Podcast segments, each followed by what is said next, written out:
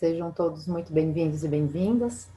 Eu sou Cássia Marques, sou gerente de apoio à ação política da RAPS, da Rede de Ação Política pela Sustentabilidade.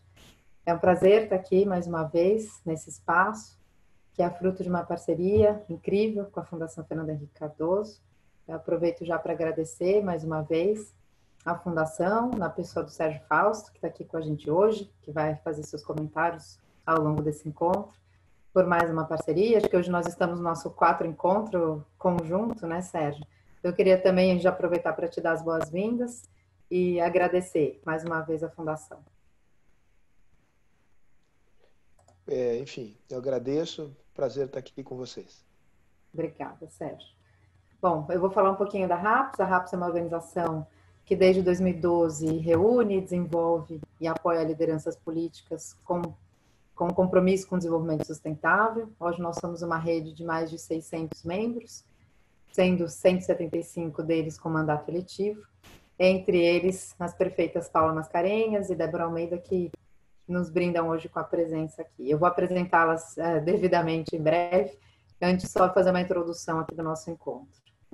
Hoje, é, o nosso encontro aqui é para a gente falar um pouco sobre enfrentamento à pandemia, a partir de uma leitura de diferentes municípios, né? a conversa entre as nossas convidadas aqui com o público, com quem nos assiste aqui agora, é, vai nos ajudar a entender melhor como o Brasil tem enfrentado a pandemia. Né? A gente sabe que o primeiro caso de Covid-19 no Brasil é, desembarcou né, no fim de janeiro.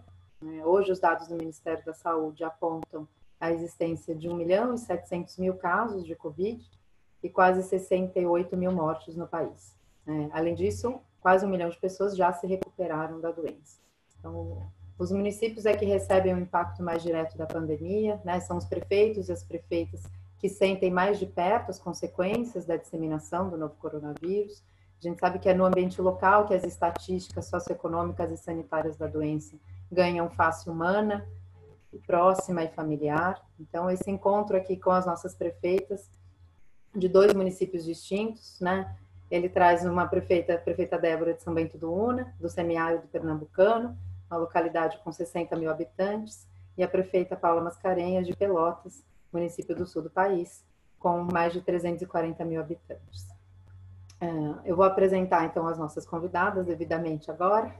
São líderes RAPS, a prefeita Débora Almeida, de São Bento do Una, é bacharel em Direito pela Universidade Católica de Pernambuco e procuradora federal na Advocacia Geral da União. Em 2012 foi eleita para a Prefeitura de São Bento do Una sendo a primeira mulher a ocupar o cargo na cidade. Também é presidente do Consórcio dos Municípios Pernambucanos e diretora da Associação Municipalista de Pernambuco. Além disso, a prefeita ficou em primeiro lugar no ranking de prefeitos de Pernambuco de 2019, de acordo com a avaliação feita pela ONG Liberdade Pernambuco. Então, muito bem-vinda, Débora, é um prazer te reencontrar obrigada. aqui.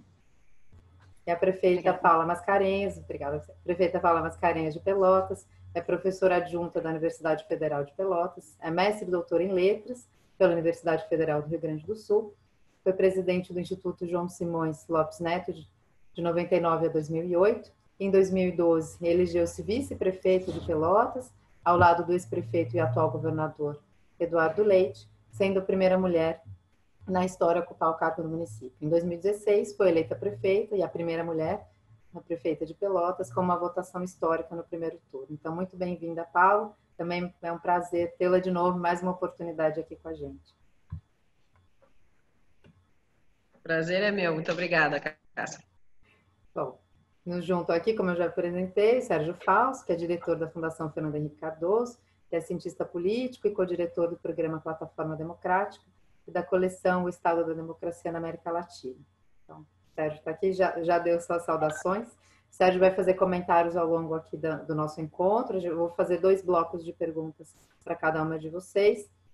Sérgio faz seus comentários e também vai trazer as perguntas do público que nos assiste.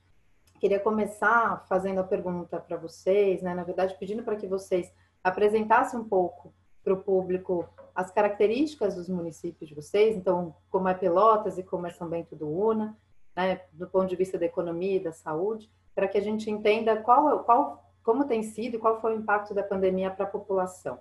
Né? Depois a gente vai ter oportunidade de falar um pouco sobre os desafios e a resposta, vai ser interessante ouvir de vocês, é, do ponto de vista da população, como foi o impacto, como tem sido o impacto na pandemia. Então, eu pedi para a Paula que comece a, a, nossa conversa. Eu vou dar, peço para vocês respondam no máximo em oito minutos. Eu vou fazer o controle do tempo e dou uma sinalização é, no momento que ele estiver esgotado, tá bom? Muito obrigada. Paula, sigo com você. Ok, Cássia. Em primeiro lugar, quero agradecer a RAPS por mais uma oportunidade né, de, de trocar ideias sobre gestão pública, especialmente num momento tão difícil quanto esse que a gente vive. Agradecer também a Fundação Fernando Henrique Cardoso, também participo mais uma vez desse encontro entre as duas entidades, é, encontros sempre muito produtivos. Cumprimentar minha colega a prefeita Débora, lá de Pernambuco. É, estamos distantes, mas muito, certamente, é. muito unidas aí né, nos desafios que são colocados hoje para os prefeitos em geral. bom, então, apresentando rapidamente a nossa cidade, Pelotas, né? Pelotas é a quarta cidade em termos de, população do Rio Grande do Sul, é uma cidade que é polo da zona sul do estado. Nós estamos a mais ou menos estamos a 250 quilômetros da capital Porto Alegre, 100 quilômetros do Uruguai, da fronteira com o Uruguai, e somos polo dessa região, de uma região de 23 municípios. São, na verdade, existem dois polos nessa região: Pelotas, que é a cidade maior, e Rio Grande, que é uma cidade que fica a 50 quilômetros daqui, que é uma cidade portuária e que também é referência, inclusive em saúde, junto com Pelotas, nós somos as referências em saúde para toda essa região, essa, essa, esse conjunto de 23 municípios da Zona Sul. É, então, Pelotas tem 340 mil habitantes, Rio Grande tem cento e poucos mil, não chega a 200 mil, mas a nossa região toda tem mais de 800 mil habitantes. Então, nós somos referência para esta grande região. Eh, nós somos uma cidade universitária, Pelotas, uma cidade cultural, não, uma cidade que foi muito rica no, no século XIX, na virada do século XIX para o século XX, enriqueceu com as charqueadas uh, e, e na, com a produção de charque, então produção primária, mas uh, teve um baque muito grande, tinha um banco aqui, com a queda do Banco Pelotense lá nos anos 20, foi perdendo o poder econômico ao longo do século 20 e tem se recuperado, tem sabido se reinventar agora no século XXI. É patrimônio cultural brasileiro, imaterial, material e imaterial pelo seu conjunto arquitetônico uh, e, pelo, e também imaterial uh, pelo, por, pela sua tradição doceira. Nós somos a capital nacional do, do doce, doce de origem portuguesa, mas que teve aqui um, uma mistura né, com a tradição africana também, porque nós tivemos uma cultura, lamentavelmente, uma cultura escravagista ligada à mão de obra dessas charqueadas. E então temos uma influência, somos o Rio Grande do Sul português e negro. Aqui temos uma grande influência e, é uma, e Pelotas é uma cidade muito plural, que é, até hoje, como tem várias universidades aqui, inclusive a Universidade Federal de Pelotas, que está comandando uma pesquisa, a pesquisa no Brasil inteiro sobre a prevalência do coronavírus, tem um instituto um centro de epidemiologia aqui que é destaque no mundo inteiro. E, é, mas não só, tem outras universidades, então a gente tem estudantes do Brasil inteiro aqui, é uma cidade muito plural, tem uma diversidade étnica também muito forte, que é a nossa riqueza. E é uma cidade que se destaca pelo comércio e serviços. A atividade primária, agricultura e pecuária, uh, são importantes, uh, representam uma parte, em torno de 12% do nosso PIB, a indústria, nós tivemos a grande, uma indústria importante uh, no século XX, a indústria conserveira, mas ela perdeu um pouco a importância. Temos a, indústria, do, a industrialização, o beneficiamento do arroz, somos um polo na América Latina de beneficiamento de arroz, mas, digamos assim, a maior parte, a maior fatia realmente da economia de Pelotas fica com o setor terciário, comércio e serviços. Ah, então, a pandemia nos atingiu em cheio, porque atingiu muito fortemente esse setor, né? com ah, as medidas de restrição, de isolamento social, atingiu diretamente o comércio e os serviços. Nós tivemos, ah, no primeiro momento da pandemia, lá no mês de março, nós, nós reagimos muito rapidamente. As universidades fecharam, nós fechamos a educação toda, né? as escolas, e fechamos o comércio, nós tivemos, não tinha nenhum caso em Pelotas, recém estavam começando os casos no Rio Grande do Sul e nós já tivemos essa, essa postura com uma grande adesão da população. que sumiu das ruas.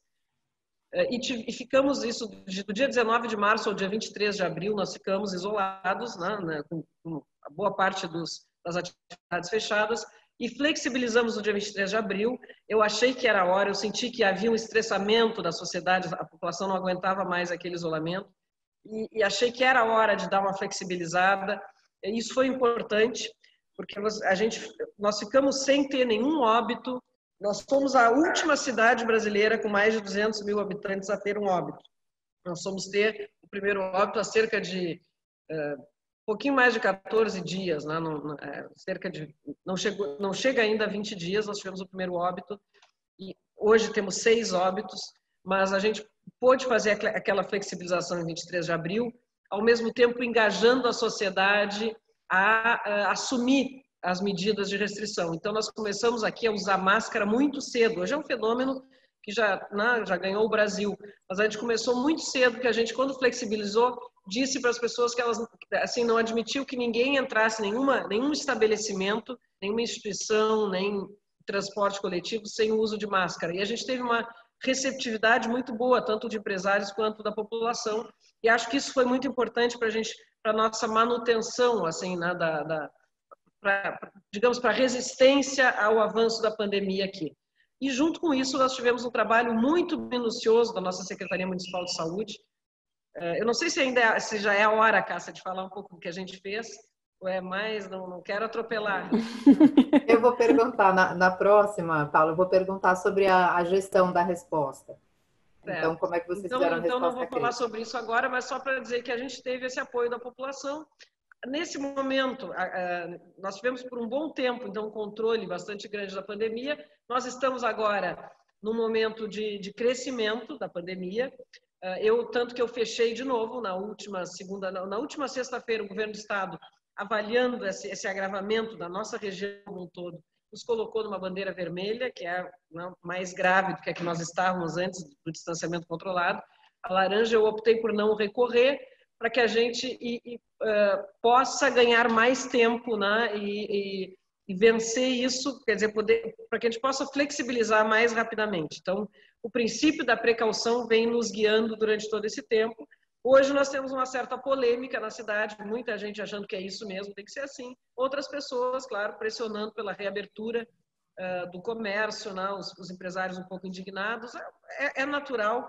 Eu digo sempre, a gente não pode fugir, né? nenhum prefeito, nenhum gestor municipal imaginava que nos últimos meses do mandato teria que tomar decisões tão impactantes na vida né, de todos os cidadãos, na vida da sociedade, decisões que muitas vezes dizem respeito né, a isso, a vida, a morte das pessoas, a, a, a, preservação das atividades econômicas, mas a gente não pode fugir à responsabilidade. Né? Nós temos responsabilidade, não tem como fugir a ela. Eu, alguns gestores dizem, ah, os estados, o governo federal não estão assumindo, nós estamos... Não, não tem como nós não assumirmos, nós que estamos aqui perto das pessoas, vendo a realidade do município. A gente não tem como fugir né, dessa missão. Então, eu estou tentando enfrentar essa missão com a maior responsabilidade e buscando sempre o princípio da a serenidade necessária, o bom senso e o equilíbrio. Não é fácil, né? A gente vive num país polarizado, tudo tudo é, é tudo entra dentro desse contexto de polarização, tudo uh, né? todas as, as questões são discutidas é, politicamente, ideologicamente, inclusive o uso de medicamentos agora é uma questão ideológica no Brasil. Isso é uhum. surpreendente, é estarrecedor e a gente e o gestor fica nesse nesse meio e eu por isso procuro sempre ouvir muito, buscar o equilíbrio e o bom senso para acertar mais e errar menos num contexto tão grave como esse. Obrigada, Paula. Passo agora para você, Débora. Quero aqui agradecer a RAPES, na pessoa de Cássia, a, a Fundação Fernando Henrique Cardoso, na pessoa de, de Sérgio, a Paula, né? nós que estamos nessa grande missão, Paula. Eu acredito que ninguém nunca imaginava que ia viver o que nós estamos vivendo e vivermos como personagens, como protagonistas, né? porque a vida das pessoas ela acontece no município. É, e aí as, a autoridade mais próxima é o prefeito, é a prefeita, é quando as pessoas chegam mais próximas e a gente tem que a gente está com a vida das pessoas em, em, nossas mãos. E São Bento do Una é uma cidade no interior de Pernambuco, né, como Cássia falou, fica no semiárido. Nós ficamos a 220 quilômetros é, da capital Recife, é, a cerca de 100 quilômetros da cidade de Caruaru. E São Bento do Una é uma cidade é, onde a, base da economia ela é rural, né, ela é a avicultura, né, a produção de aves e a produção de ovos, é, a pecuária com a produção de leite, de leite e laticínios, como também a agricultura, né, o plantio de mandioca, macaxeira, é, o feijão. E, e nós estamos saindo de um período de oito anos de seca. E esse ano é, nós temos a pandemia, mas do outro lado nós temos um dos melhores tempos desde, vou dizer, desde quando eu assumi em 2013, onde nós nós temos é, a zona rural com água, né? O, as pessoas colhendo, plantando e assim é como se fosse a gente estar tá num momento que fosse dois extremos, né? A pandemia, né? Que é esse grande desafio, mas por outro lado nós estamos num momento que nos últimos oito anos nós é, esperávamos muito por esse momento e ele está acontecendo. E isso foi muito importante nesse enfrentamento agora, porque nós já chegamos, é, seja, a ter momentos que nós não tínhamos água, irmos buscar a, em cidades, em municípios, a 100 quilômetros. E você imagina enfrentar uma pandemia dessa, você não ter nem a água para fazer a higienização né, das pessoas a metade da população da nossa cidade, a cidade tem cerca de 60 mil habitantes, a metade da população mora na zona rural, a outra metade mora na zona urbana. A economia é, da cidade teve uma, um abalo, né, como todas as cidades tiveram um abalo, mas como a nossa economia ela vai muito em cima da, das atividades essenciais, né, como a produção de alimentos, como a avicultura, é, a pecuária, e a grande parte do nosso comércio é formada por é, estabelecimentos de atividades essenciais. Então, nós tivemos um abalo né, em algumas atividades. É, nessa parte rural, nós tivemos na parte de produção de codornas, que onde tem uma produção eles entregam mais em restaurantes e, e bares, como os bares e restaurantes estão fechados. Então, nós tivemos uma queda. Mas, em compensação, do outro lado, né, essa parte da pecuária, da avicultura. Então, em razão do clima que a gente está vivendo nesse momento, eles conseguiram enfrentar melhor. É, os estabelecimentos comerciais, a grande maioria, são de atividades essenciais, outros é, não são. Nós criamos aqui no nosso município grupos de WhatsApp, onde, né, assim, na, na primeira semana nós organizamos esses grupos de WhatsApp e aí as pessoas puderam comprar e vender né, sem sair de casa. Então, muitas pessoas que não eram nem comerciantes, eles começaram a vender e hoje a gente, é, muita gente hoje está com o costume já de comprar é, sem sair de casa, né, buscar os serviços sem sair de casa. É, como todos os lugares, nós tivemos um abalo muito grande no início, né, as decisões foram muito difíceis né, para serem tomadas é, principalmente quando teve é, a suspensão das atividades é, não essenciais, a suspensão das aulas, foi assim, foram, foi muito sentida, né, a suspensão das aulas. É tanto que quando a gente está dando uma entrevista ou está podendo conversar com a população, é o que as, as pessoas mais perguntam. Quando as aulas vão voltar? Então, sentiram muito. No geral, nós sentimos que a população nos entendeu, né, nos apoiou, é, aqui na zona urbana, a gente vê quase 100% da população utilizando a máscara. A gente tem alguma dificuldade ainda com uma coisa ou outra, mas é, é menor. É, na zona rural, como fica um pouco mais distante, nós temos poucos casos, e isso é, é bom porque as pessoas já ficam um pouco mais isoladas, elas só vêm para a cidade quando é para resolver alguma coisa, então eles já ficam isolados. Então, a gente vem enfrentando é, a queda de arrecadação, decisões difíceis que nós tivemos que tomar, mas é, eu acredito que a população vem entendendo, vem colaborando muito para o enfrentamento desse momento.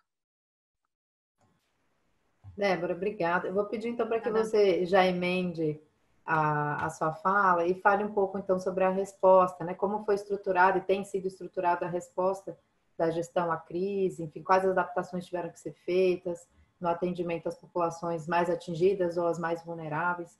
Em seguida, depois Paula comenta também. Obrigada. É, nós tivemos que organizar muitos dos serviços. É, por exemplo, na atenção básica, né, nas unidades de saúde, é, todas continuaram funcionando. Né, nós tivemos que afastar aqueles funcionários que eram do grupo de risco, mas os outros continuaram. É, nós fizemos uma contratação de mais profissionais para que a gente pudesse estar atendendo essa população né, na atenção básica. E aí nós fizemos também toda uma organização no hospital municipal aqui. Nós é, implantamos, ampliamos em 70 leitos aqui, organizamos, é, recebemos em doação é, respiradores, fizemos aquisição de outros, é, estruturamos também cada um da, dos povoados e vilas do nosso município, nós colocamos ambulâncias né, para poder trazer essa população para a cidade se ela precisasse de um atendimento. Então, nós trouxemos. A Secretaria de, de Assistência Social também fez um mapeamento junto com as equipes do CRAS, né, do CREAS, e aí nós fizemos também a assistência junto a essas famílias. A Secretaria Municipal de Saúde, nós estamos sentindo, é, Cássia, Paula, um maior atendimento nas pessoas, uma maior procura por psicólogo. Então, a gente já tinha um centro de saúde mental, então nós podemos fazer atendimentos né, é, virtual, né, online, por videochamadas. É, nós implantamos aqui também é, telemedicina, então as pessoas telefonam, entram em contato e aí, se for necessário um encaminhamento, é feito esse encaminhamento. A gente sentiu que as pessoas ficaram com muito medo de ir ao hospital, muito medo de ir ao posto de saúde. Então, nós criamos essa, essa, essa possibilidade, essa ferramenta, para que eles pudessem ter o contato próximo. E com isso a gente foi organizando. Como eu falei, né, os grupos de, de WhatsApp, é, foi muito bom né, para que eles pudessem ficar em casa e pudessem comprar ou solicitar algum serviço e também aquelas pessoas. É, muita gente a gente viu assim se reinventando e, e, se organizando em um novo comércio, um novo empreendimento e esses grupos foram foram bastante foram muito importantes e aí a gente está é, tá conseguindo, né? Está conseguindo com isso, com muita transparência, com muita honestidade, conversando muito com a população a gente está conseguindo que eles é, utilizem esses serviços. Nós começamos em Pelotas também muito cedo a, a agir.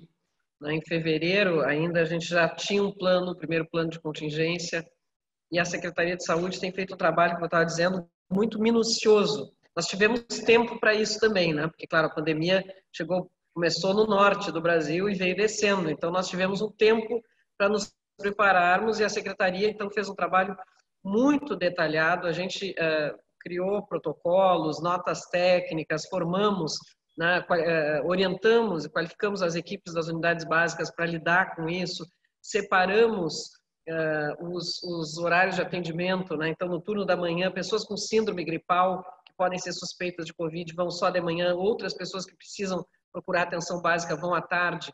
Nós criamos uma central de teleconsulta também para que as pessoas não precisassem sair de casa é, para ter uma consulta com o médico, com, pode, eles podem consultar um médico, um enfermeiro e, ou um psicólogo também para ajudar né, nessa questão do isolamento que tem dificultado aí para as pessoas, algumas sofrem muito com isso. É, nós chamamos os hospitais, nós temos sete hospitais aqui, entre é, três privados, alguns hospitais são filantrópicos e dois universitários, sendo que um exclusivamente SUS. A gente chamou todos os hospitais para com eles criar protocolos. Então a gente, alguns desses hospitais ficaram, digamos assim, imunizados. Eles não vão atender COVID, pelo menos no primeiro momento. A gente tem conseguido manter isso até agora. E criamos um hospital de referência SUS, para atendimento SUS, um outro que vai atender pacientes de convênios, e, e criamos, adaptamos uma, uma, uma UPA que não tinha sido aberta ainda. Nós fizemos lá uma central de atendimento a síndromes gripais, que é um pequeno hospital, na verdade, uh, que a prefeitura uh, coordena, gerencia, onde nós hoje nós temos as UTIs pediátricas e vamos abrir UTIs uh, para pacientes adultos também, assim que nós conseguirmos, vamos abrir o atendimento adulto com, com leitos de UTI, assim que nós conseguirmos formar mais equipes médicas. O nosso desafio hoje é conseguir formar mais equipes. Tanto nós quanto os hospitais estão com alguma dificuldade nisso. Mas, enfim, a gente trabalhou esse, esse isolamento dos hospitais para proteger tanto as equipes de saúde quanto os pacientes. Nós, em cada hospital que vai atender SUS, que vai atender, desculpa, uh, Covid, nós adaptamos locais, nós fizemos obras para, uh, por isso que eu digo que foi tudo muito minucioso, para que as equipes saiam do local infectado para o local limpo, para o ambiente limpo, tendo um espaço para desinfecção em todos os locais, inclusive no centro Covid, em todos eles nós fizemos essas adaptações. Uh, bom, adquirimos leitos, alugamos mais leitos de UTI. Nós temos esses sete hospitais que têm uma lotação de UTI eh, acima de 80% normalmente, para atendimento dos casos eh, de, de enfermidades genéricas. E nós, então, tínhamos no início, no Hospital Universitário da, da Federal, que é o, o referência para o atendimento SUS, Covid, nós tínhamos 17 leitos de enfermaria e 5 leitos exclusivos, e 5 leitos de UTI exclusivos para Covid. E hoje temos 58 de enfermaria e 31 de Covid, sendo que já alugamos mais 30. Agora, nós precisamos justamente organizar as equipes médicas, né, vencer esse novo desafio que se apresentou. Uh, mas, enfim, nós temos trabalhado muito para ampliar a nossa rede de saúde. Então, qualificamos, orientamos, os nossos profissionais através dessas notas técnicas, criamos protocolos uh, e temos também uma equipe de fiscalização uh, muito bastante ampla e, e, porque não só conta com os fiscais da prefeitura, como também com os guardas municipais e agentes de trânsito e ainda com a Brigada Militar, a Polícia Civil e o Corpo de Bombeiros que se uniram porque já vinham num trabalho conjunto de planejamento conjunto de segurança pública. A gente tem aqui um projeto chamado Pacto Pelotas pela Paz, focado em segurança. Então, o, o trabalho integrado entre essas instituições de segurança já existia. Então, foi muito fácil simplesmente mudar o foco de atenção deles.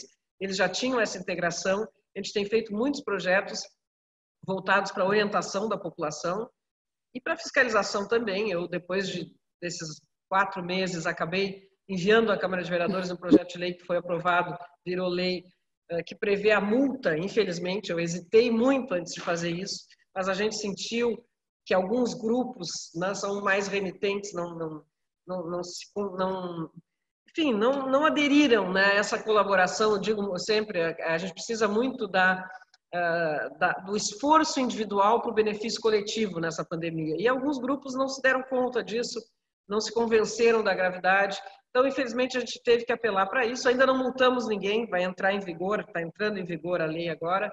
Eu espero que a gente consiga conscientizar apenas, mas, enfim, o trabalho de, de fiscalização foi muito importante. Tem um trabalho voltado para as filas na Caixa Econômica Federal, tem um outro que mede temperatura e orienta as pessoas nos finais de semana, nos, no caminho da praia, enfim, nos locais de lazer que costumam ter mais aglomeração.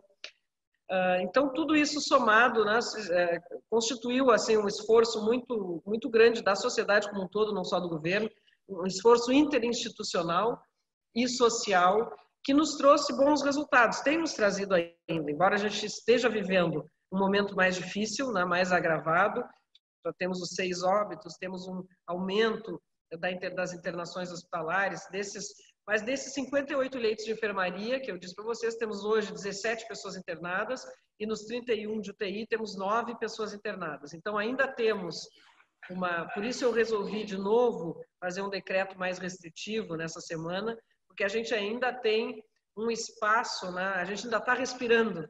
Nós, e eu achei que era momento de dar um passo atrás, porque a gente sente em toda a região, Rio Grande, por exemplo, que é outra referência que eu falei para vocês, saúde na região está quase em colapso, está com os leitos quase lotados. Então, eu tenho que considerar tudo isso e tomar uma atitude enquanto a gente ainda está respirando, enquanto nós ainda não estamos né, com a água pelo pescoço, como eu digo, e, e que a gente possa, então, com mais serenidade, tranquilidade, buscar alternativas criativas, porque está muito difícil.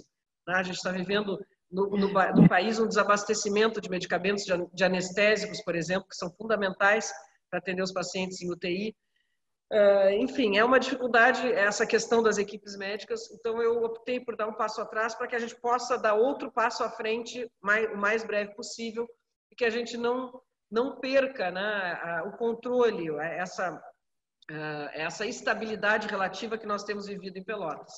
É, um, é, é sempre uma aposta, né, mas a gente está a gente está ouvindo, como eu disse, muito. Não, temos um comitê de crise que eu criei também, com plural, com muitas onde tem gente com as mais variadas visões, e a partir dessas visões, do apoio técnico que as universidades me dão, ah, eu procuro encontrar o caminho do equilíbrio, do bom senso, sempre guiada pelo princípio da precaução e sempre tentando né, proteger o máximo possível a nossa população, sem esquecer que a atividade econômica é fundamental. Criamos também um comitê pró-economia, que é para pensar alternativas né, de agora para também o pós-pandemia.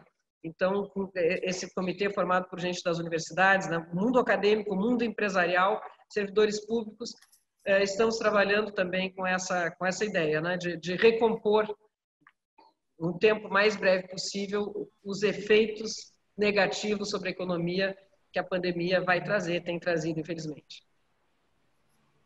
Obrigada, Paula.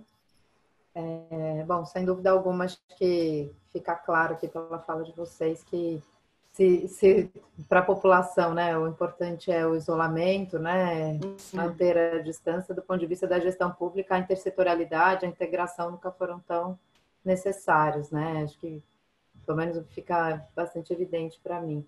Eu queria abrir aqui, Sérgio, para seus comentários. E eu não sei se nós temos alguma pergunta também de quem nos assiste, mas fique à vontade para trazer ou num outro momento. E, e abro para que você comente também.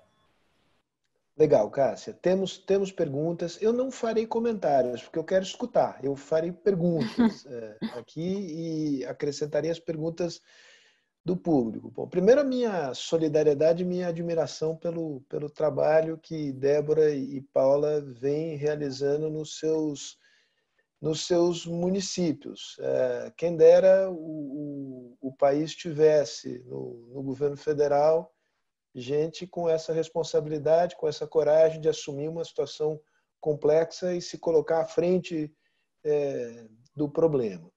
Então, eu, eu, começo aqui a série de perguntas e depois eu vou introduzindo perguntas que o, o público já nos começa a fazer.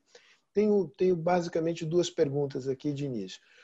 O, a primeira tem a ver com essa articulação entre municípios. Né? Paula eh, se referiu a Pelotas, e, e, é fato, como uma, uma cidade, um município que é polo de uma região maior é, que congrega 23 municípios. Ter interesse de entender como é que se deu, não se deu, é, quais são os desafios desta articulação é, destes 23 municípios que orbitam em torno de Rio Grande e de, é, e de Pelotas, porque certamente, é, digamos, o vírus viaja, né? É, é, a estrutura de saúde de Pelotas certamente terá de, de fazer face a casos que acontecem, mais complexos que acontecem na região.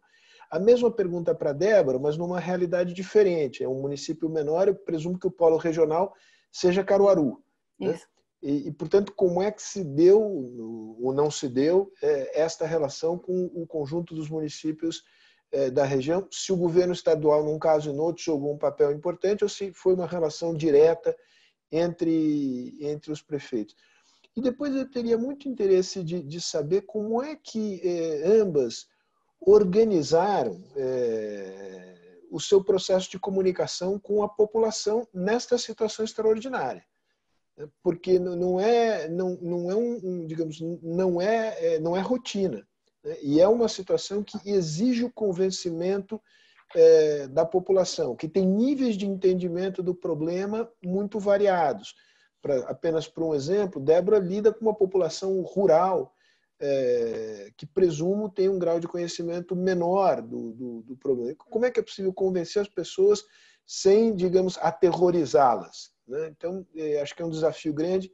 Queria escutá-las a esse respeito. Depois eu vou ser apenas o, o veículo de transmissão, no bom sentido, das, per, das perguntas das pessoas. Quem fala? É, é, Sérgio, Aqui em Pernambuco, nós temos a Associação Municipalista de, de, de Municípios e ela foi muito importante, principalmente no início é, da pandemia, onde nós temos um grupo né, de, de prefeitos e, e era tudo muito novo para todo mundo. Então, cada um, quando ia tendo uma ideia, ia dando certo, uma boa prática, é, eles começaram a compartilhar né, nesse grupo e a gente trocava muita. É, trocava muitas informações e compartilhava muitas experiências até hoje, né? A gente vem compartilhando muito dessas experiências.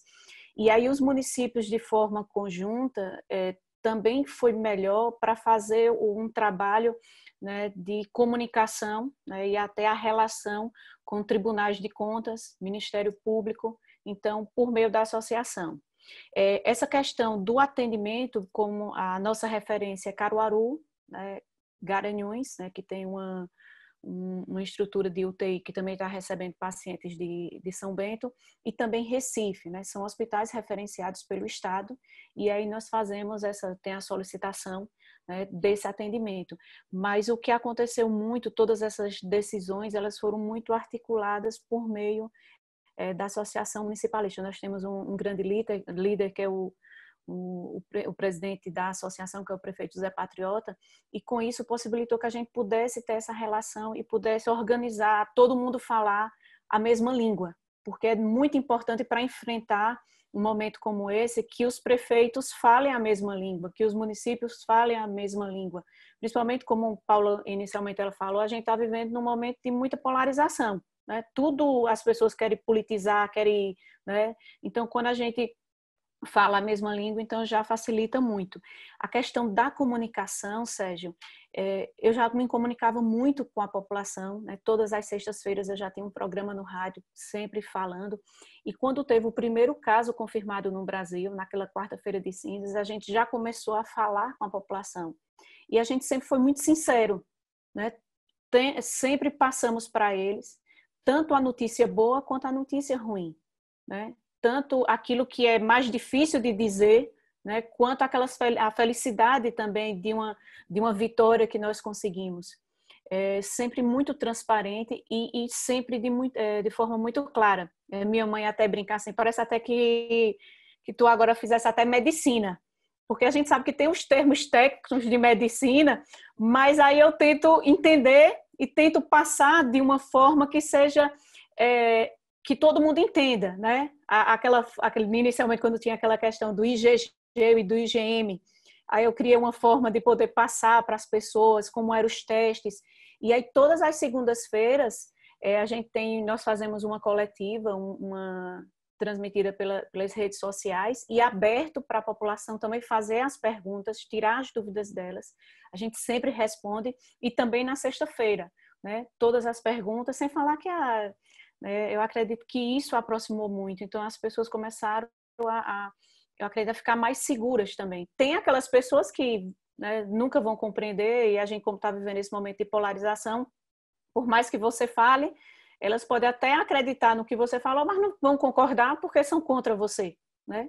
E aí tem as outras, mas a gente tem que estar no momento que o bem maior é salvar a vida das pessoas, é tomar as decisões que são necessárias. Nós temos uma, uma associação de municípios, a Zona Sul, a Associação dos Municípios da Zona Sul, que é integrada então pelos prefeitos desses 23 municípios e ela, nós somos muito próximos, os prefeitos independentes dos partidos, né? É uma composição multipartidária, pluripartidária, mas nós somos muito muito parceiros, assim, a associação funciona muito bem e a gente tem feito uh, reuniões virtuais desde o início da pandemia, trocando ideias e com a compreensão dos prefeitos das cidades menores de que realmente precisam nos ouvir né, e, e compartilhar aí os desafios, já que nós somos a Pelotas Rio Grande a referência para todos eles. Embora existam leitos em alguns desses municípios, né, mas não existe, assim, eh, em alguns não tem leitos de UTI, se houver um agravamento, eles necessariamente precisam recorrer a nós. E é especialmente porque agora estamos num momento mais difícil, Rio Grande, como eu disse, que é uma cidade bem menor do que Pelotas, embora seja uma cidade importante, portuária e tudo mais, e talvez por isso mesmo, é, enfim, por ter o porto, né, é, é, as características das duas cidades, embora tão próximas, são muito diferentes. Rio Grande está vivendo um momento difícil, assim, eles tiveram mais do que o dobro dos nossos óbitos, eles já têm 14 óbitos, nós temos seis, eles, e eles estão com uma lotação nos hospitais quase que completa, então os, os, os municípios da região compreendem que estão num momento mais difícil, tanto que alguns que poderiam recorrer nesse agora nessa classificação mais gravosa de bandeira do, do protocolo do Estado não recorreram compreendendo que precisam ser solidários, né? Porque se houver um agravamento nesses municípios e não há, se vê que a maior incidência de casos é em Rio Grande e Pelotas, realmente, mas já há casos, inclusive óbitos em alguns desses municípios. Nós temos no total 26 óbitos na região, mas a gente tem tido a compreensão dos prefeitos e então estamos trabalhando de forma unida, isso é importante. Em relação à outra pergunta, é sobre a comunicação. Eu a acho comunicação. fundamental, Sérgio, essa, essa pergunta, na verdade, a comunicação, para mim, é o, é o grande desafio humano, né? É, é responsável por grande parte dos nossos problemas, é a dificuldade de comunicação. Desde os problemas particulares, né, da, da vida em família, até os problemas entre nações.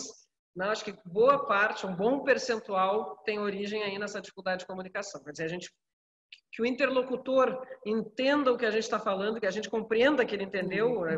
que a gente sempre acha que não deixou dúvidas, né? não tem ambiguidade. Para o emissor da mensagem não existe ambiguidade. Então a gente sempre acha que passou uma mensagem perfeita. E, e a verdade é que o interlocutor entende ou pode entender algo completamente diferente quando a gente se dá conta do que houve. Até a gente se dar conta, muita coisa pode acontecer. Agora imaginem a comunicação de um governo, né? Que é permeado, primeiro que é sempre muito é, é, é, internamente já é permeado por muitas visões e ainda pelas correntes políticas, né? Pelo pelo ambiente político uh, e, e, polarizado, mais ainda no Brasil. Então, para a gente chegar a passar uma informação que ela chegue realmente na população, né? Uh, isso é, é realmente um grande desafio, em qualquer momento, ainda mais numa pandemia. Nós estamos, a gente tem uma assessoria de comunicação aqui, é, é funciona como uma secretaria, efetivamente, e uh, a Ascom, eles estão trabalhando, assim, estão na linha de frente, a saúde, a assistência social, a Secretaria de Comunicação, nós são as que, e, claro, e a Guarda Municipal, a Secretaria de Segurança Pública, são as que estão realmente na linha de frente uh, do combate à pandemia, porque a comunicação é fundamental. Primeiro, para a gente passar as orientações, e segundo, pelo dever de transparência, né? que se é um princípio constitucional na publicidade dos atos, se isso é, já, já está lá na Constituição, mais ainda no momento em que as pessoas estão ansiosas, angustiadas, com medo e meio perdidas, né? nessa desorientação que a gente vive no Brasil, infelizmente, né? quando o próprio governo federal, que devia dar a linha, né? orientar, eh, tem essas posições que a gente conhece isso, isso desorienta muito. Então, a gente tem uma missão né, no, no, município que é de, de levar a informação verdadeira, uh, orientar, uh, falar a verdade. Né? Eu tenho feito muito isso. É uma experiência até muito, muito, muito interessante. Tem sido uma experiência muito interessante porque eu nunca me comuniquei tanto com as pessoas como agora. Né? Nunca as pessoas tiveram tanto interesse em nos ouvir também, né, Débora? As pessoas querem a informação, estão ávidas por, pela informação. Então, eu tenho feito uma vez por semana, eu faço uma live, em geral nas quintas-feiras, em que eu apresento os dados, apresento os mapas, passo todas as informações técnicas de uma forma também, tento fazer um, dar o meu melhor para que as pessoas compreendam, eh, e, e conto um pouquinho das dificuldades dos desafios, do que a gente está pensando, e depois abro. Às vezes eu faço coletivas de imprensa, abro só para a imprensa, mas é aberta para todo mundo assistir, e outras vezes, ultimamente tem sido praticamente com esse segundo modelo, que é de abrir para todo mundo. Então, recebo perguntas da imprensa e também da população, e, e vou tirando as dúvidas sobre os mais diversos assuntos, os mais diversos aspectos da pandemia. Uh, tem sido interessante, claro, também estou sempre à disposição da imprensa, né? para a gente fornece um boletim diário com todos os dados e, e a Ascom também tem uma grande inserção nas redes sociais, onde a gente passa todas as informações, alguns, algumas uh, publicidades assim um pouco mais fortes justamente para tentar orientar, conscientizar, né, chamar atenção realmente para a necessidade do engajamento individual. Uh, e tem sido uma, uma experiência muito, muito rica, muito intensa para nós. Uh, eu, enfim, é, é, é, é, um aprendizado isso também, mas é fundamental. Né? Me parece que a comunicação é realmente um dos aspectos mais importantes também no combate à pandemia. Eu queria conclamar os pernambucanos a participarem também, porque os gaúchos entraram aqui a, atropelando. É, eu sou casado com gaúcho, então eu sei como é que esse negócio funciona. Então, conclamo aqui os pernambucanos a entrarem também. Tem um monte de perguntas aqui. Dizem que os gaúchos são os pernambucanos do sul ou os pernambucanos são os gaúchos do norte, né? Tem essa, Olha tem só. essa corrente. Então... Olha só, eu como paulista fico meio perdido entre esses dois polos aqui. Então, como eu não tenho que ficar do lado de ninguém, eu faço só as perguntas aqui. É, e, e, e, as perguntas tem, tem, tem, gente que mora em Pelotas, nitidamente, que, portanto, é, quer saber é, quais são as perspectivas. Né? Quando a, a, cidade poderá, o município poderá transitar de volta à, à, à fase laranja? Quais são os critérios? Como é que a senhora vê esta, esta possibilidade? Lembrando, e aí eu me conecto com com outra pergunta, que é uma pergunta feita não por um pelotense, mas por um gaúcho, Milton Seligman, é, que tem a ver com a, a onda das, das, das, gripes, no, da gripe no sul no período do inverno. Né? No que esta uh, experiência difere das experiências que a senhora certamente viveu em anos anteriores com, com, é, com epidemias de gripe, e, e, se não é, não há um risco de uma sobreposição é, da Covid e da, e, e, da influenza, e isso agravar o quadro, o, o quadro é, em Pelotas. Eu ficaria por aqui, depois é, eu, eu, eu faço as perguntas é, à Débora, é, Débora, e, mas antes vamos escutar a Paula. Posso aproveitar aqui então a oportunidade claro, já, tudo. Sérgio? E já emendo aqui também, acho que Débora, já, Paula, já que a pergunta também fala um pouco sobre as perspectivas, né? A gente tem aí um, um desafio enorme para vocês, que é também compatibilizar essa pressão, né, por abertura do setor econômico, do comércio e a população, que também acho que muitas vezes tem apoiado a abertura. E acho que isso muitas vezes tem levado a aberturas precipitadas, mas a gente ouve de vocês, obviamente, uma fala com precaução, mas imagino que seja uma pressão difícil de lidar, né? Porque tem o efeito né, do desemprego, enfim, imediato também na população, uma, um sentido de urgência de retomada. E acho que também cabe um pouco nessa, nas duas perguntas que vieram aí do Sérgio, também que você compartilhasse um pouco de como tem sido essa lidar com esse processo. Certo. Então, é, bom, em primeiro lugar, a questão das bandeiras, né, isso é o protocolo estabelecido pelo governo do estado de distanciamento controlado que tem sido muito muito aplaudido, assim, reconhecido uh, né, como uma, uma alternativa técnica né, que ajuda na tomada de decisão, ajuda o gestor na tomada de decisão. Então, nós entramos em bandeira vermelha por uma análise do governo do Estado, uh, que tem vários critérios, né? a, ocupação de leitos, o número de mortes, o, crescimento da pandemia. Uh, muita gente nos diz, agora falando até para o pessoal daqui, né? Ah, mas como que Pelotas entrou se Caxias do Sul, que é no norte do estado, né? uma cidade importante também, Caxias tem um número muito maior de infectados por mil habitantes, por, por é mil ou por cem mil? Mil, por mil habitantes do que Pelotas, tem o, o, dobro, na verdade, falam em mil pessoas, não, é 250 em Caxias e aqui é 96 por aí. É, é, mas é que o critério do governo do estado ele, ele, ele, se move no tempo. Então, Caxias tem mais infectados por, por mil habitantes, mas o que importa são os últimos, as últimas duas semanas. E justamente nas últimas duas semanas é que na nossa região, e não é só Pelotas, não, é a região de Pelotas, pega Rio Grande, pega todos esses municípios que eu falei, nós tivemos nas últimas duas semanas um agravamento. Isso é, é incontestável, os números mostram isso o que o, a pressão que eu estou sentindo, respondendo a Cássia, é porque eu, o, o, governo do estado abriu a possibilidade dos municípios que são classificados na bandeira, na sexta-feira eles recebem a classificação, eles têm até domingo de manhã para recorrer. O que, que significa isso? Significa uh, apresentar argumentos em contrário, com dados técnicos, né, que, que, que, serão analisados, então, pelo governo, pelos técnicos do Estado, que podem permitir, concordar com o município né, e reverter a bandeira ou não. Caxias, por exemplo, recorreu da bandeira vermelha na última sexta-feira e voltou para laranja. E Pelotas não recorreu, essa é a questão. Eu estou me pressionando por isso, porque queriam que eu recorresse e eu achei que não era o caso de recorrer. Se eu tivesse convicta de que valia, de que, de que efetivamente não, a coisa não estava tão grave assim, de que né, se eu olhasse porque os números ainda são bons em Pelotas. O problema é que eu olho, eu sou obrigada a olhar para o contexto regional.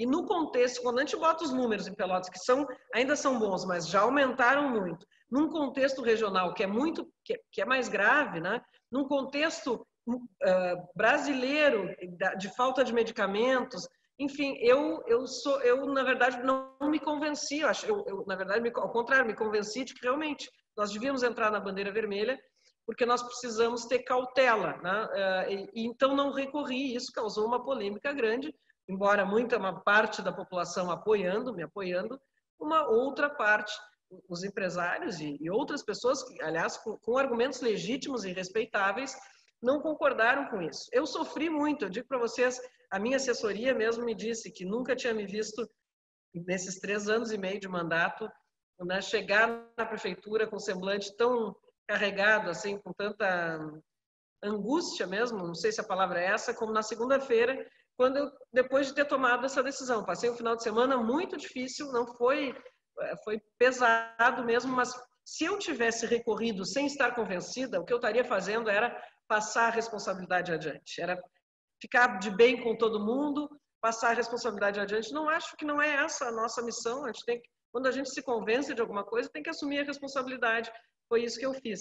Acho que nós estamos dando um passo atrás para poder dar um passo à frente mais adiante, mas daqui a pouco, né, mais cedo do que se nós esperássemos um colapso uh, e, e foi pensando na saúde da população e também na recuperação econômica, porque não são coisas antagônicas, estão as duas coisas no mesmo barco. Então eu tenho lidado com essa com a pressão lá em abril, quando eu flexibilizei a primeira vez, que a gente tinha fechado em março. Um mês depois, um mês e pouco depois eu reabri a oposição à universidade, inclusive, que, que eu respeito muito, até já elogiei aqui, não, eles se manifestaram contrariamente à minha, à minha decisão, inclusive a oposição chegou a dizer que eu era tutelada pelos empresários, e eu, na verdade, flexibilizei lá porque eu estava convencida que precisava dessa flexibilização até para conseguir um maior engajamento da sociedade. Não me arrependo, a gente passou mais de dois meses com níveis baixíssimos, ou seja, com uma estabilidade muito grande. Agora, ao contrário, não, virou. Agora virou o jogo, os empresários me acusam de ser tutelada pela universidade. Na verdade, eu sou tutelada pela minha consciência, que está aberta, que, que se forma pelos argumentos que, que, que as pessoas me põem, me colocam, e eu ouço todos com a maior atenção, e pelo que o contexto eh, também me apresenta. Eu posso errar, sou humana, mas estou tentando acertar. Eh, e em relação à questão da gripe, né? É, realmente, nós sempre pensávamos que o inverno ia chegar uh, e que a gente poderia, deveria, provavelmente teria o pico uh, da pandemia no inverno, e é o que está acontecendo. A gente tem tido dias muito frios, úmidos, muita chuva, depois de ter passado por, pela maior seca, pela a seca histórica, mais, a maior em 100 anos, nós tivemos né, ah, nesse, no verão até, até pouco tempo, até um mês atrás, a gente estava numa carência de chuvas terrível que também prejudicou a nossa economia, enfim. Mas agora nós estamos num momento de umidade, de frio, e isso, claro, que agrava, né, tende a agravar a situação de saúde. Por outro lado, a gente também tem, as pessoas estão se protegendo mais, né, usando mais máscaras. É, então, isso também, de alguma forma, acho que contrabalança toda essa questão não tem comparação né, o que nós estamos vivendo hoje com a, a, o, o, os outros invernos em que eu fui prefeita, que, claro, tem um agravamento de doenças, o pronto-socorro fica superlotado, é sempre um momento de, de pressão nesses meses de inverno, mas nada que se compare a essa pandemia, que é um vírus para o qual não se tem ainda uma solução, não se tem um medicamento, não se tem uma vacina, não, não, não se tem conhecimento né, suficiente então, nós, nós muitas vezes temos que decidir no escuro. Todas as decisões têm um pouco de, disso, uma aposta, né? porque não tem, não tem uma receita. pronta de combate ao coronavírus, né? São elementos, algumas orientações, algumas informações, mas é uma decisão, por isso são decisões muito difíceis. Mas a gente tem tentado fazer o melhor, enfim. Para você, Débora, pergunta que vem aqui do Floriano Pêssaro, é, que diz respeito a, a, a como a prefeitura é, tem atendido uh, a população mais carente da cidade. Eu presumo que os, os, programas federais de transferência de renda, em particular o Bolsa Família, tenham um peso importante no seu município e, e ajudem a suprir renda no momento em que a economia uh, uh, entra em, em, em recessão mas como é que é, é, digamos, os serviços da prefeitura no atendimento a essa população mais vulnerável e como ela tem sido impactada pela, é, pela pandemia? É, só colaborando essa o que Paula falou, o processo de decisão num momento como esse é muito difícil, porque a gente decide com os elementos que a gente tem no momento, não é? E muitas vezes nós somos avaliadas depois da decisão lá na frente, quando as pessoas já têm todo um conjunto de elementos que a gente não tinha lá atrás. Só que a decisão foi tomada lá atrás, era necessária ser tomada lá atrás. Então, é uma coisa que a gente, todo mundo vem sentindo muito isso. Tem sido uma pressão muito grande. É, aqui, Sérgio, a gente, cerca de 10 mil famílias, eles estão beneficiados pelo auxílio emergencial né, do, do governo federal. É, muitas famílias já estavam no, no CAD único, outras eram já beneficiárias do, do Bolsa Família. E aí a prefeitura, é, no início daquele cadastramento, daquela prestação de informações, a Secretaria de Assistência Social esteve muito presente, muito próximo, é, porque as pessoas tiveram também dificuldades para alguns que não estavam no CAD único para fazer aquela solicitação. É, nós também estivemos muito presentes na, na organização das filas, que naquele início a gente ficou muito preocupado. A gente pensava, pronto, todo mundo agora vai se contaminar ali naquelas filas. Né? Depois foi que deram organizada, e aí a gente organizou também, mas a, a Secretaria de Assistência Social, por meio do CRAS, por meio do CREAS, ela também vem é, atendendo muito a, a população que necessita, mesmo que ela esteja recebendo um auxílio emergencial, ela tem outras vulnerabilidades. Então, a gente vem chegando muito próximo a essas famílias, né, com alimentação, como também com assistência, é, alguma necessidade, e, e, também atendimento psicológico. A gente está vendo muitas famílias, principalmente famílias que têm pacientes né, ou internados ou que passaram é, pelo estágio de contaminação ou que perderam algum ente, como também nós tivemos muitos casos de, é, de funeral aqui no nosso município. Então, a, a Secretaria de Assistência ela já tem uma equipe né, que chega junto a essa, a essa família né, naquele momento, porque é um momento é, uma, é muito difícil. Paula deve concordar comigo. Quando acontece um óbito, né, e, e aí ele é suspeito né, de Covid, e aí você tem aquele protocolo que você tem que seguir e você chegar para aquela família e dizer: você não vai ter funeral, ele vai ser, vai sair daqui e vai direto né, para ser sepultado é, é, muito difícil. Então, a gente tem uma equipe também de assistente social, do psicólogo, que vem fazendo esse trabalho, uma equipe né, sensacional, é, também no hospital municipal, né, vem atendendo muito bem a população. Nós temos o hospital de campanha, então, quem está mais procurando os nossos serviços são as pessoas de baixa renda, né? aquelas pessoas que não têm é, não tem um plano de saúde, não tem coisa, então ela procura o nosso hospital municipal, como também a nossa atenção básica. Nós temos também é, medicamentos, esses, os medicamentos conforme a orientação médica, a prefeitura também vai disponibilizando, mas a gente está muito junto. Nós fizemos uma ação que foi bem interessante. Aqui o, a festa junina ela é muito muito presente. E aí nós temos a, a quadrilha, né? a quadrilha Lumiar com os nossos adolescentes, nós temos a quadrilha com os nossos idosos e todos eles são acompanhados pela Secretaria de Assistência Social.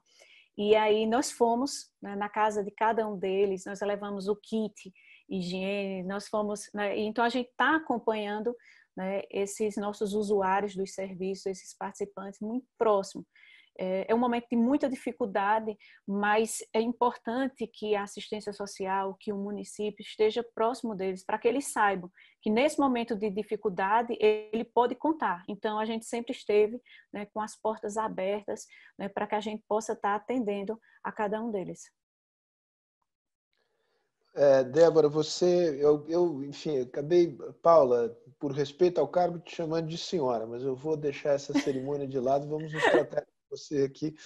Afinal, somos praticamente todos da mesma idade aqui. É, Débora, você, você acabou por responder uma pergunta da Vivian Dombrovski, que é de Curitiba, e que se referia a essa questão da saúde mental.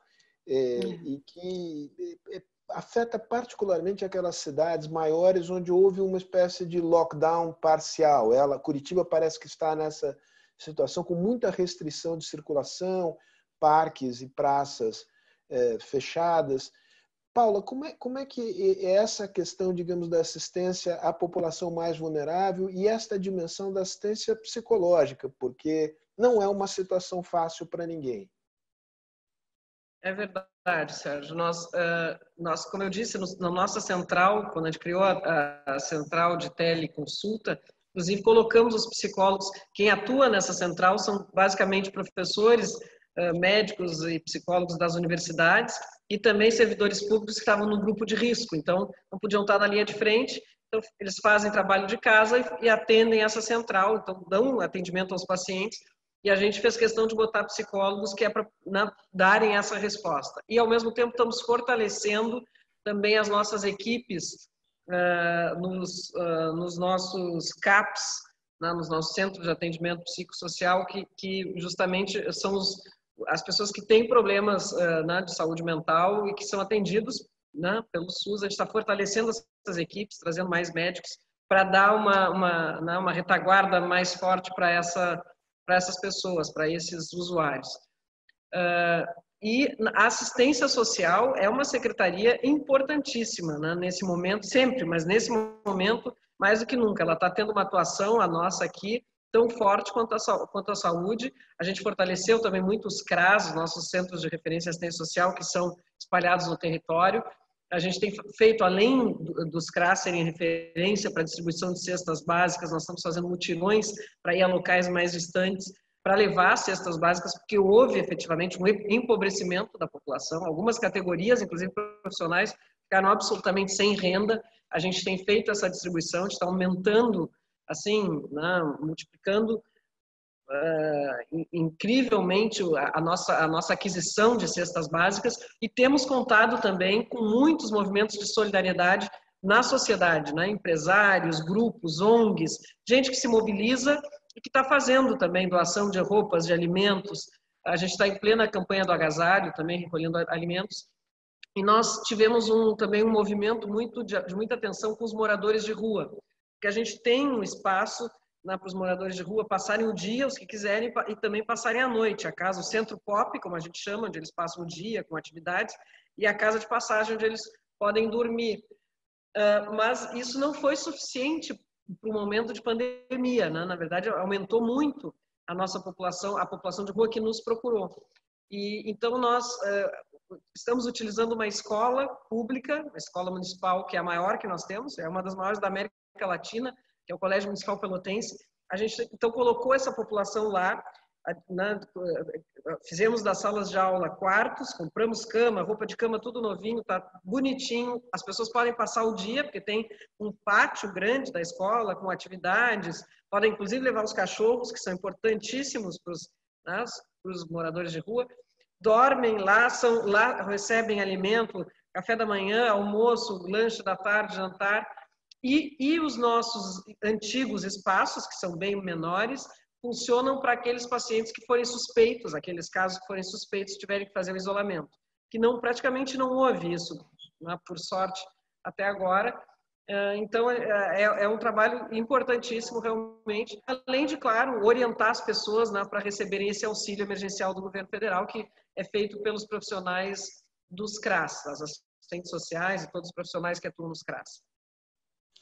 Muito bom. Eu, eu vou continuando as perguntas, Cássia. É, tem, eh, Nakamura é, fez uma pergunta a respeito da decisão do STF que preservou a autonomia dos estados e municípios para adotarem medidas mais severas do que o governo federal. Ele pergunta se essa foi uma decisão acertada. Eu não vou nem fazer essas perguntas, essa pergunta para a Débora, para a Paula. Eu, eu respondo para o Tosi, porque essa é fácil, Tosi.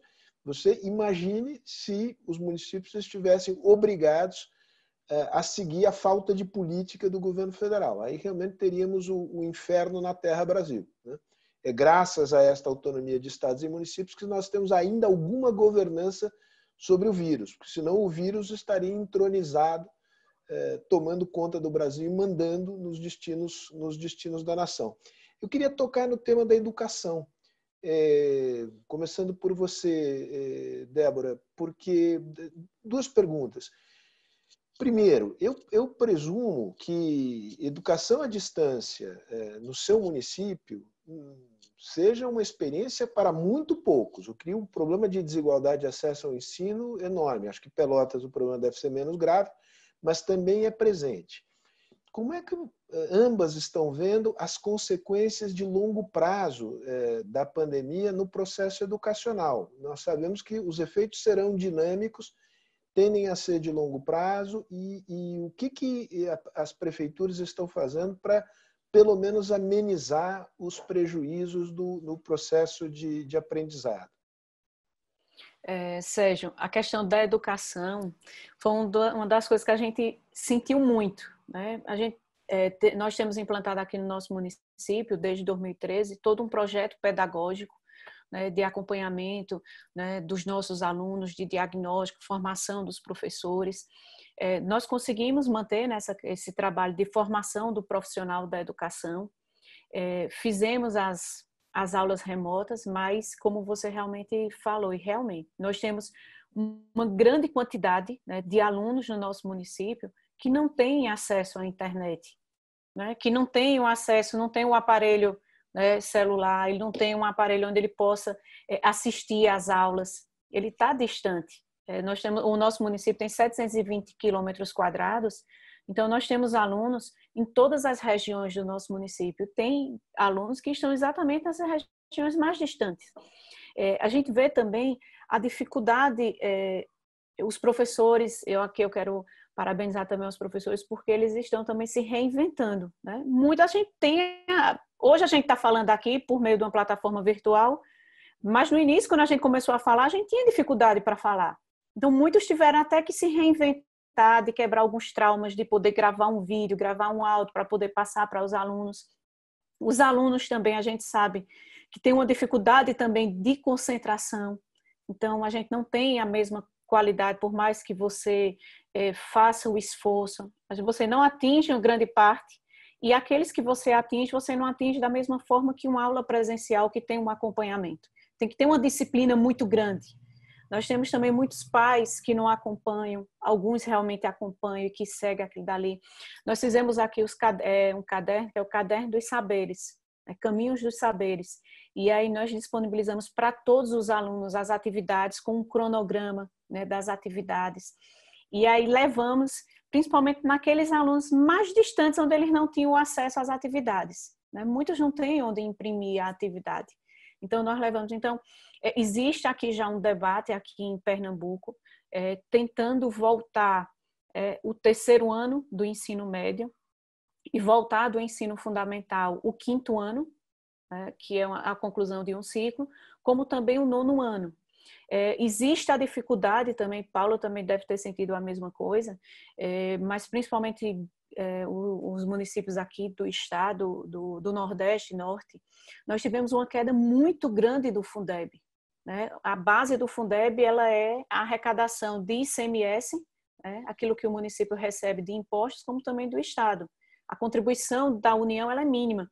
Então, nós tivemos uma queda de cerca de 30% a 35%. Então, hoje, a grande maioria dos municípios, o que eles recebem dá só para pagar a folha do, desses profissionais efetivos. Então, tem também essa dificuldade para você retornar às aulas, você tem toda uma estrutura que você vai montar, né, de adequação, e aí você tem, é, tem um, de, um, um, debate no Congresso Nacional de fazer uma reposição, recomposição desse Fundeb, mas é, até agora nada. Então, eu acredito que a gente vai ter grandes perdas, vai demorar um certo tempo para que a gente possa estar tá se reestruturando novamente. A situação da educação, acho que a educação é o, talvez seja o setor que mais vai, que vai pagar o preço mais alto né, por essa pandemia. É um ano praticamente perdido. A gente tem feito um trabalho aqui também. Eu sou muito grata à nossa Secretaria de Educação, os professores, diretores. A gente começou com círculos de construção da paz, que a gente tem um projeto aqui chamado Pelotas, Pacto Pelotas pela Paz, já citei isso, e ele, e ele abrange não só a integração das polícias, foi o que eu citei antes, mas também um trabalho de prevenção à violência que tem trazido resultados extraordinários. As escolas, e a gente tem então, esse círculo de construção da paz, a justiça restaurativa, como um dos elementos importantes. Então, a gente começou esse processo remoto com esses, sob essa perspectiva, que era para também uh, aproximar os professores, né, deixar que tirassem dúvidas, que expusessem os seus medos, né, as suas, suas dificuldades. Então, isso foi muito importante para esse início de processo pedagógico, de retomada, e depois a gente está agora atuando realmente na, na, na, questão pedagógica, nos elementos básicos, né, uh, pedagógicos, mas a gente, a Pelotas também sofre muito, também tem uma zona rural bastante ampla e, e, e uma população carente, então tem muita gente que está fora desse processo, as escolas disponibilizam também material impresso, mas enfim, não, nada como, né, ainda mais para os pequenos, nada como a na a questão presencial, né? nada como estar junto numa sala de aula com o professor. É, isso é, é inestimável e está sendo perdido. Eu acho que é um ano que vai ser perdido. As pessoas aqui não me pressionam, ao contrário, eles não, os pais não querem nem ouvir falar, nem os professores, nem os pais, de volta às aulas, todos têm muito medo. É, então, e agora eu, eu pensava em agosto para retorno, agora depois já falamos em setembro. A gente está vivendo o agravamento da crise agora, não temos ideia de quando vamos poder retomar e, e vai ser muito prejudicado. Na verdade é essa. É, o, ideal seria que a gente pudesse recomeçar. Esse é o ano, na 2020, o ano que não existiu, pelo menos em alguns aspectos, porque em outros eu acho que a gente tem que fazer desse ano um ano muito, muito importante, significativo nas nossas vidas, porque a gente tem que aprender com o que está vivendo. As experiências são muito transformadoras, muito profundas, e a gente, se a gente não tirar aprendizado, né, é, aí sim vai ter sido realmente um ano que não existiu, mas tem muitos aprendizados, inclusive positivos, coisas positivas como a administração pública que que mudou completamente. A gente aqui em Pelotas, eu tinha muito medo da crise e, enfim, teríamos uma crise se o governo federal nesse ponto Paulo. não tivesse Desculpa. Posso cometer a indelicadeza de te pedir o seguinte? Vamos guardar esta reflexão sobre o, para usar ah, okay. o clichê, o legado da, da crise para o final, porque aí a tá gente certo. arremata, a gente está chegando já na parte tá final da nossa conversa, e aí eu acho que é um, é um excelente eh, fecho.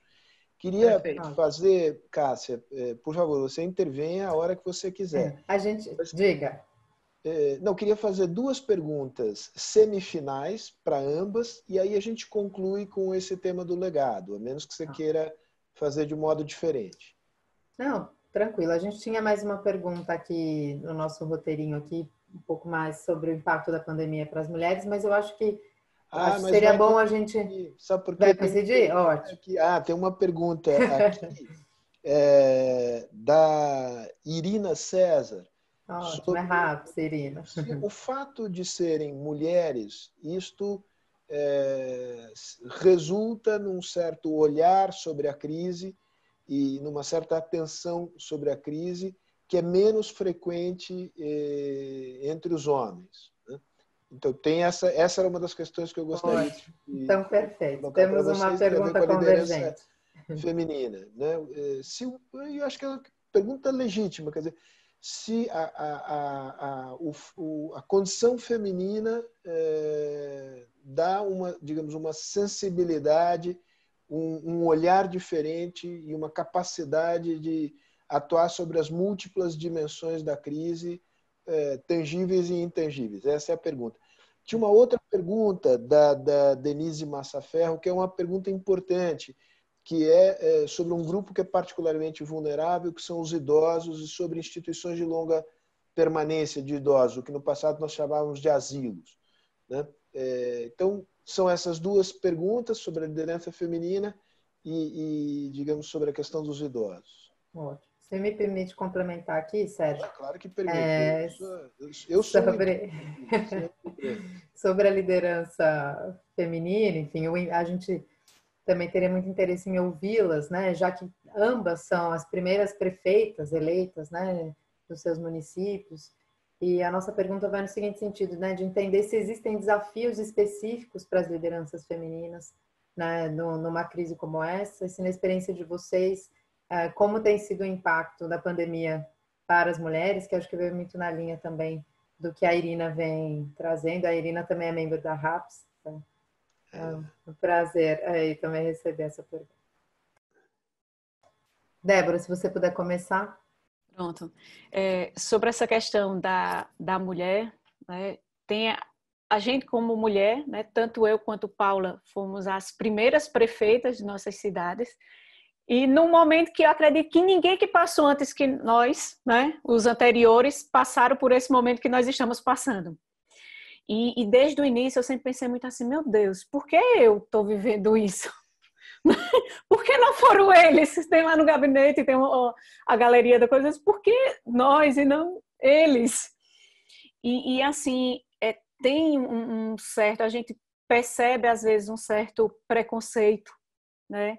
na decisão, quando a gente vai tomar, às vezes, um, alguém querendo chegar, muitas vezes é talvez um homem, uma coisa, não, porque você, né, tá, vai, a gente, então a gente sente uma pressão muito em cima é, é, nesse sentido, mas eu sinto que a gente, com as fragilidades da gente, como Paula falou, nós somos humanas, né, nós erramos, mas também nós somos também muito fortes, né, durante todo esse momento.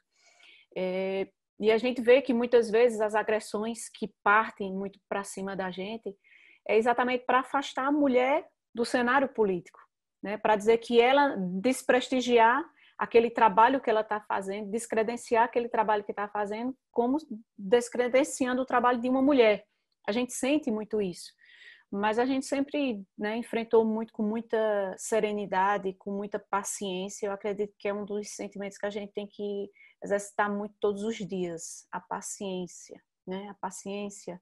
Tem momentos que é bem assim, são bastante né, muito difíceis, mas a gente consegue. Mas a gente tem a delicadeza, né? De você, o sentimento de sentir. É, eu sinto muito. E aí eu já entro com a questão da, do abrigo dos idosos. Nós tivemos um caso aqui do abrigo dos idosos. E aí eu foi muito sentir né? Eu disse, meu Deus, tem alguma coisa errada. É, na véspera do Dia das Mães, nós tivemos dois idosos, né, que vieram do, do abrigo, um à tarde e outro à noite, com os mesmos sintomas, sintomas é, gripais, né, com falta de ar. E eu disse, meu Deus, tem alguma coisa errada. Aí liguei para a médica, eu disse, olha, vá lá no, no, no abrigo, é, faça um exame, consulte esses, esses idosos que estão lá. Nós tínhamos 20 idosos lá no abrigo faça uma consulta nesses idosos e veja como eles estão. E aí no outro dia ela foi, ela disse, não, Dora, eles estão, a gente, eles não estão muito diferentes do que a gente vinha acompanhando. Mas tem quatro, né, que estão um pouquinho mais gripados. Eu disse, pronto, faça o teste neles. E aí quando fez o teste, né, os quatro testaram positivo. E aí quando nós fizemos o teste em todos que estavam lá, é, no primeiro teste que foi o teste rápido, de 18 que foram testados, é, 11 né, testaram positivo. E aí nós fizemos, na, foi logo na terça-feira, depois do Dia das Mães, e aí nós trouxemos todos eles né, para o hospital de campanha.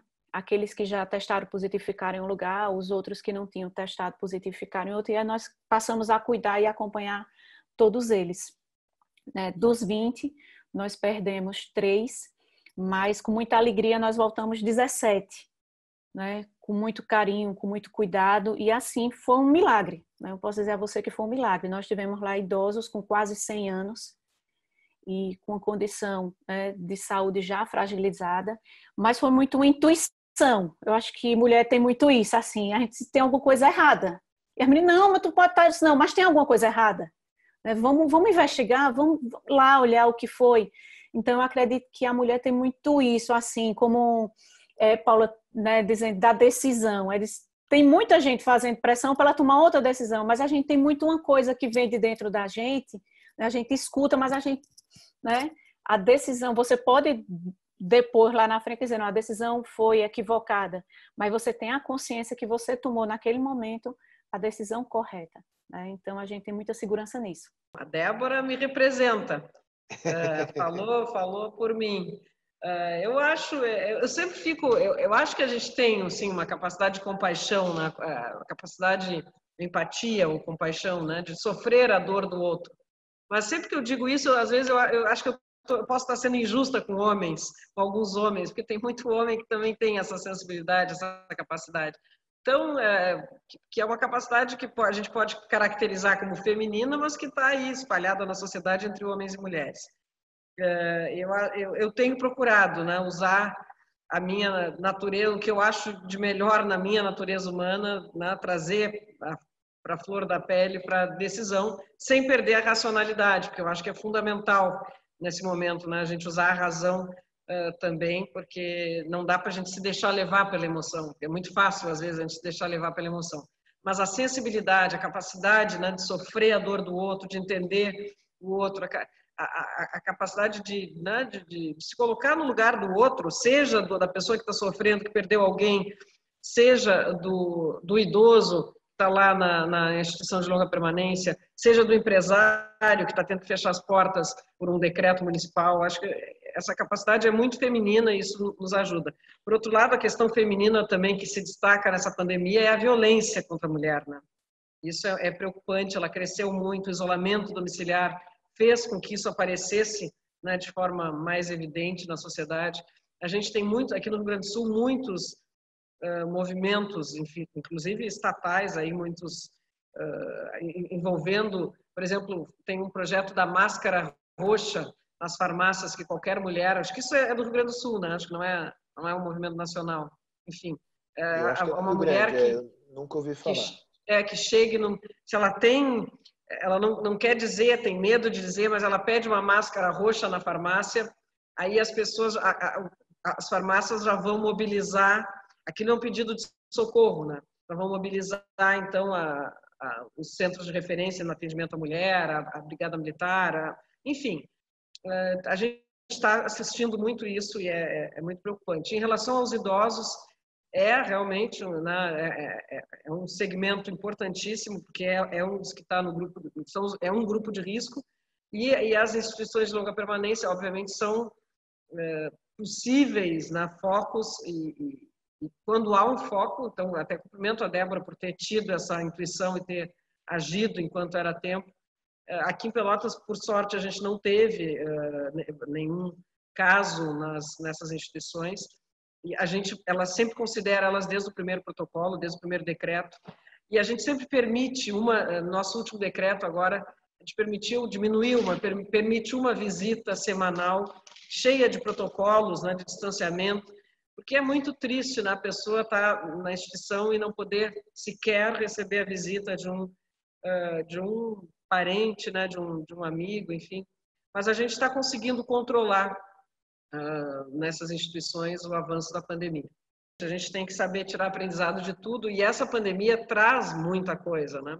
Primeiro, essa, essa coisa de botar em valor, botar em evidência a, a, nossa essa questão primordial da igualdade, né? Porque é a, o vírus, obviamente, embora as condições né, de reação possam ser diferentes em cada segmento social, ninguém está imune a ele, né? E não adianta a pessoa, eh, né, especialmente em alguns momentos quando se chega num colapso, se a pessoa tem um, um, um, um convênio, se ela é paciente SUS, acaba que entra, né, eh, enfrenta da mesma forma, né? as dificuldades são as mesmas, o medo é o mesmo, e isso está colocando em evidência esse valor fundamental da igualdade. Acho que isso tem que servir para nós, a pandemia não pode servir para alargar o fosso, para polarizar ainda mais a nossa sociedade, está fazendo isso e muito, com a ajuda de muitos políticos, infelizmente, muitas lideranças, né? começando pelas, pela principal liderança nacional, pelo presidente da República. Eu acho lamentável,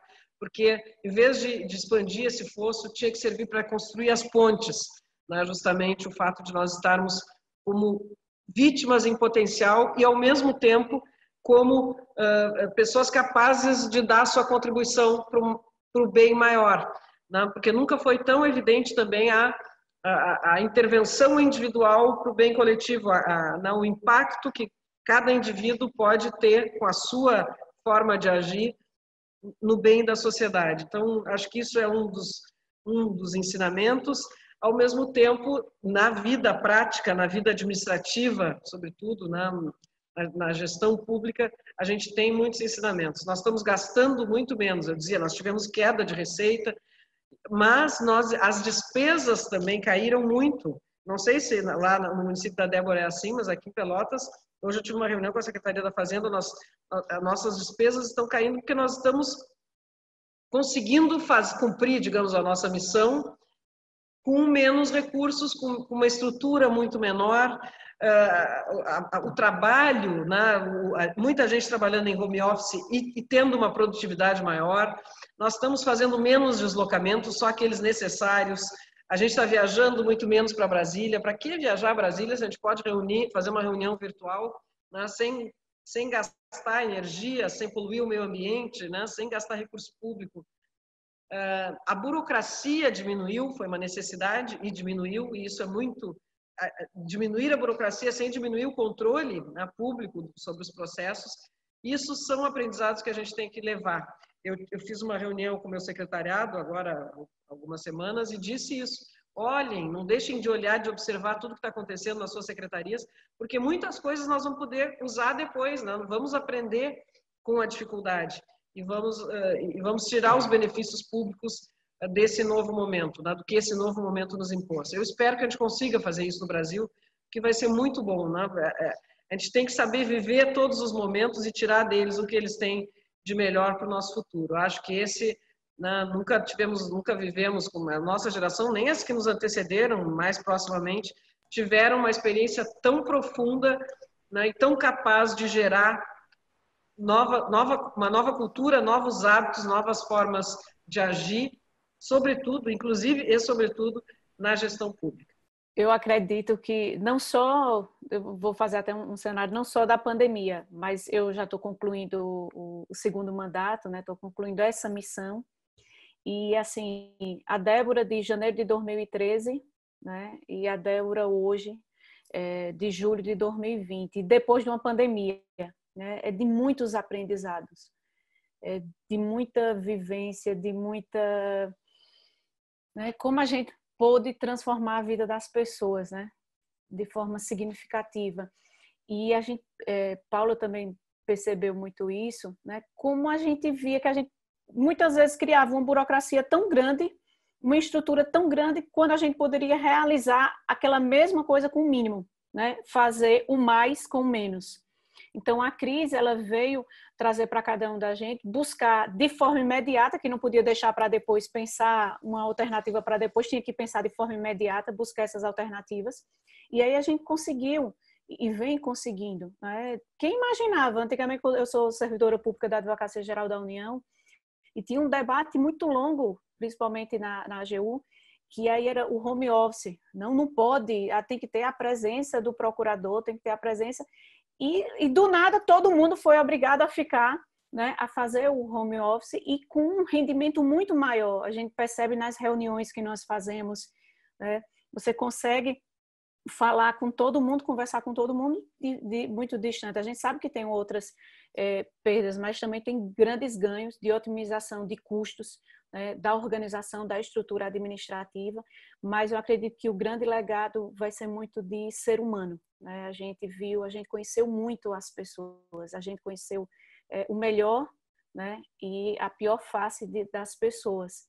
Né? E com tudo isso a gente consegue tirar grandes aprendizados, né? aprendizados de vida, do que realmente importa né? na vida e na transformação da vida das pessoas. Então, foi um grande aprendizado, viu? Eu posso dizer assim, eu disse, meu Deus, por que é que nós estamos nós estamos vivendo isso, né? Mas é é uma missão a cada dia, tem que se permanecer muito serena na, no desafio, a gente não sabe até quando vai, então tem que permanecer muito com, com fôlego né, para conseguir. Obrigada, Débora. A gente está encerrando aqui pontualmente às sete horas. Então, agradecer prefeita Paula, prefeita Débora, mais uma vez aqui pela disposição, conversar com a gente. Acho que foi um debate riquíssimo aqui. E acho que a riqueza das perguntas, a quantidade de perguntas que a gente recebeu demonstram aí o interesse em ouvi-las, né? Então, agradeço mais uma vez. Acho que vocês são lideranças super inspiradoras eh, para a Rede Raps e eu, eu imagino que tenham inspirado muitos outros que, que nos assistem hoje. Até aproveito para compartilhar. Até aproveito para compartilhar que nessa semana a gente teve uma notícia, saímos na Folha, enfim, comentando um pouco sobre o nosso programa de orientação a possíveis potenciais candidatos, o Orienta Raps, que ambas foram mentoras. Paula foi mentora na primeira edição no ano passado e Débora também foi mentora nesse ano. E acho que é, lideranças como vocês, que inspiram, podem orientar novas mulheres, né, que queiram entrar para a política, são muito bem-vindas. Então, acho que hoje foi um momento muito, muito bom e muito feliz. Então, desejo muito boa sorte para vocês, né, no enfrentamento esse momento muito difícil.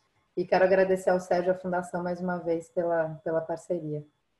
Imagina, foi, foi, sinceramente um imenso prazer é, conversar, ouvi-las e um sopro de ânimo, né? Porque, enfim, a gente tem essa ladainha que não, não é mentirosa, mas ela é cansativa de faltam lideranças, faltam lideranças, faltam lideranças. Quando a gente olha com mais atenção e olha nos municípios e olha em alguns estados, tem lideranças, homens e mulheres, à, altura dos desafios é, do Brasil. E, e, não nos esquecer da alegria de, de de ser brasileiro. Quer dizer, é um prazer a gente poder escutar, é, inclusive os sotaques, né? É, a mesma uhum. língua e dois sotaques magníficos, diferentes. Né? Então, além de enriquecedor e, e, interessante e tal, eu acho que foi muito prazeroso. E, e a gente está precisando de alegria, porque está é, difícil, mas nós vamos vencer. Obrigado, Débora. Obrigado, Paulo. Obrigada, obrigada, obrigada Márcia. Obrigada, Sérgio. Obrigada, Paulo. Um prazer também, viu? Obrigada, prazer é, foi meu. Eu também adoro o sotaque, adoro o sotaque do... Os dois povos mais pois é. é os dois adoro. povos mais revolucionários, Sérgio, são os, é, o gaúcho e o pernambucano, viu? Pois é, é mais... entre aqui, entre meu marido é maranhense, eu digo, brinco com ele que uma das razões para eu ter colhido é, foi o sotaque. Então, gente, muito obrigada, Raps. A Raps foi uma, um grande presente na minha vida, me trouxe só uh, grandes descobertas, pessoas incríveis que cruzaram meu caminho. Muito obrigada, estou sempre à disposição da Raps. E a Fundação Fernando Henrique Cardoso também, Sérgio, te conheci há menos tempo, mas já tivemos em mais de um debate agora é na pandemia. Espero que a gente tenha oportunidade pós-pandemia também de, de, de, se encontrar e trocar ideias. muito bom e aí, pessoalmente, porque esse negócio de plataforma é útil, mas de vez em quando um contato humano não faz mal a é, ninguém. É, um abraço é incrível, né? Débora, é. parabéns pelo seu trabalho aí, querida. Obrigada, você também, viu, Paula? Você Legal, também. Gente. Se Deus quiser. Obrigada, obrigada, Rafa, por Cássia, tudo. Obrigada, Sérgio. Muito obrigada, viu? Obrigada, Beijo, gente. Cuidem-se. Tchau, tchau. Vocês também, viu? Boa noite, tchau. Tchau, tchau.